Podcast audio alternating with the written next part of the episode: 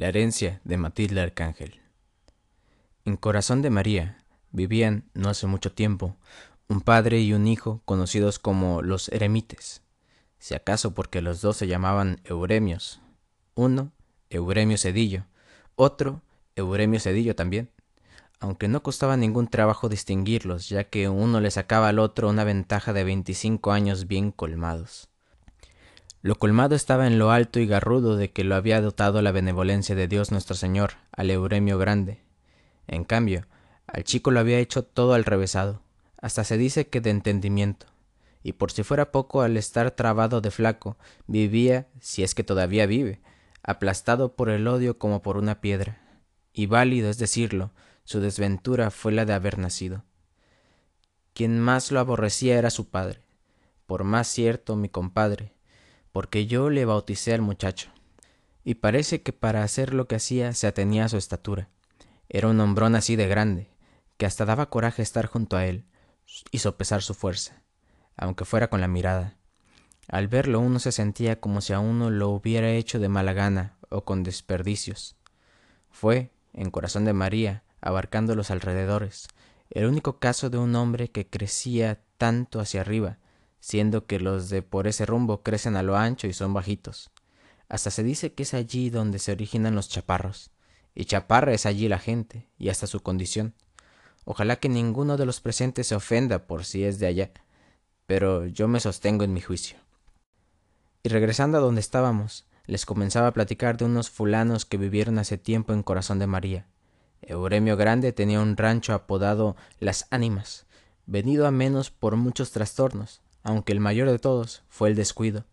Y es que nunca quiso dejarle esa herencia al hijo que, como ya les dije, era mi ahijado.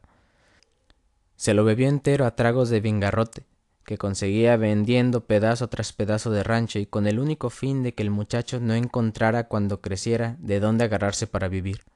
Y casi lo logró. El hijo apenas si se levantó un poco sobre la tierra, echó una pura lástima, y más que nada debido a unos cuantos compadecidos que le ayudaron a enderezarse, porque su padre ni se ocupó de él, antes parecía que se le cuajaba la sangre de solo verlo.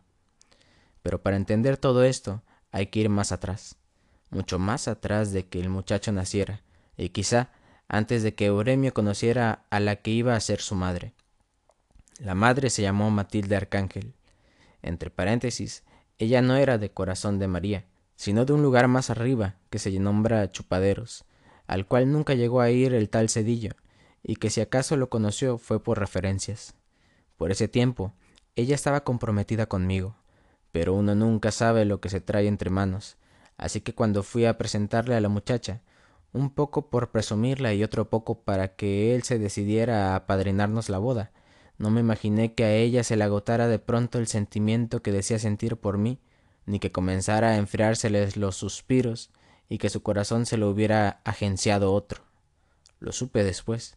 Sin embargo, habrá que decirles antes quién y qué cosa era Matilde Arcángel. Y allá voy. Les contaré esto sin apuraciones, despacio. Al fin y al cabo tenemos toda la vida por delante. Ella era hija de una tal doña Cinesia, dueña de la fonda de Chupaderos, un lugar caído en el crepúsculo como quien dice allí donde se nos acababa la jornada. Así que cuanto arriero recorría esos rumbos, alcanzó a saber de ella, y pudo saborearse los ojos mirándola, porque para ese tiempo, antes de que desapareciera, Matilde era una muchachita que se filtraba como el agua entre todos nosotros. Pero el día menos pensado, y sin que nos diéramos cuenta de qué modo, se convirtió en mujer. Le brotó una mirada de semisueño que escarbaba clavándose dentro de uno como un clavo que cuesta trabajo desclavar, y luego se le reventó la boca como si se le hubieran desflorado a besos. Se puso bonita la muchacha, lo que sea de cada quien. Está bien que uno no esté para merecer. Ustedes saben, uno es arriero. Por puro gusto, por platicar con uno mismo, mientras se anda en los caminos. Pero los caminos de ella eran más largos que todos los caminos que yo había andado en mi vida y hasta se me ocurrió que nunca terminaría de quererla. Pero total, se la apropió el Euremio. Al volver de uno de mis recorridos, supe que ya estaba casada con el dueño de las ánimas. Pensé que le había arrastrado la codicia y tal vez lo grande del hombre. Justificaciones nunca me faltaron. Lo que me dolió aquí en el estómago, que es donde más duelen los pesares, fue que se hubiera olvidado de ese tajo de pobres diablos que íbamos a verla y nos guarecíamos en el calor de sus miradas, sobre todo de mí, tranquilino Herrera, servidor de ustedes, y con quien ella se comprometió de abrazo y beso y toda la cosa. Aunque viéndolo bien, en condiciones de hambre, cualquier animal se sale del corral. Y ella no estaba muy bien alimentada, que digamos, en parte porque a veces éramos tantos que no alcanzaba la ración, en parte porque siempre estaba dispuesta a quitarse el bocado de la boca para que nosotros comiéramos. Después engordó, tuvo un hijo, luego murió, la mató un caballo desbocado. Veníamos a bautizar a la criatura. Ella lo traía en sus brazos. No podría yo contarles los detalles de por qué y cómo se desbocó el caballo, porque yo venía mero adelante. Solo me acuerdo que era un animal rosillo. Pasó junto a nosotros como una nube gris, y más que caballo, fue el aire del caballo el que nos tocó ver, solitario, ya casi embarrado a la tierra. La Matilde Arcángel se había quedado atrás, sembrada no muy lejos de allí, y con la cara metida en un charco de agua. Aquella carita que tanto quisimos tantos, ahora casi hundida, como si se estuviera enjuagando la sangre que brotaba como manadero de su cuerpo todavía palpitante. Pero ya para entonces no era de nosotros, era propiedad de Euremio Cedillo, el único que había trabajado como suya. Y vaya si era chula la Matilde, y más que trabajado, se había metido dentro de ella mucho más allá de las orillas de la carne, hasta el alcance de hacerle nacer un hijo. Así que a mí, por ese tiempo, ya no me quedaba de ella más que la sombra o si acaso una brisna de recuerdo. Con todo, no me resigné a no verla. Me acomedí a bautizarles al muchacho, con tal de seguir cerca de ella, aunque fuera nomás en calidad de compadre. Por eso es que todavía siento pasar junto a mí ese aire que apagó la llamarada de su vida, como si ahora estuviera soplando, como si siguiera soplando contra uno. A mí me tocó cerrarle los ojos llenos de agua y enderezarle la boca torcida por la angustia, esa ansia que le entró y que seguramente le fue creciendo durante la carrera del animal hasta el fin, cuando se sintió caer. Ya les conté que la encontramos embrocada sobre su hijo, su carne ya estaba comenzando a secarse, convirtiéndose en cáscara por todo el jugo que se le había salido durante todo el rato que duró su desgracia. Tenía la mirada abierta, puesta en el niño. Ya les dije que estaba empapada en agua, no en lágrimas, sino del agua puerca del charco lodoso donde cayó su cara, y parecía haber muerto contenta de no haber apachurrado a su hijo en la caída, ya que se le traslucía la alegría en los ojos. Como les dije antes, a mí me tocó cerrar aquella mirada todavía acariciadora, como cuando estaba viva. La enterramos. Aquella boca a la que tan difícil fue llegar se fue llenando de tierra. Vimos cómo desaparecía toda ella sumida en la hondonada de la fosa, hasta no volver a ver su forma. Y allí, parado como horcón, Euremio Cedillo. Y yo pensando, si la hubiera dejado tranquila en chupaderos, quizá todavía estuviera viva. Todavía viviría, se puso a decir él, si el muchacho no hubiera tenido la culpa. Y contaba que al niño se le había ocurrido dar un berrido como de tecolote, cuando el caballo en que venían era muy asustón. Él se lo advirtió a la madre muy bien, como para convencerla de que no dejara berrear al muchacho, y también decía que ella podía haberse defendido al caer, pero que hizo todo lo contrario se hizo arco dejándole un hueco al hijo como para no aplastarlo. Así que, contando unas con otras, toda la culpa es del muchacho. Da unos berridos que hasta uno se espanta. ¿Y yo para qué voy a quererlo? Él de nada me sirve. La otra podía haberme dado más, y todos los hijos que yo quisiera. Pero este no me dejó ni siquiera saborearla. Y así se soltaba diciendo cosas y más cosas, de modo que ya uno no sabía si era pena o coraje el que sentía por la muerta.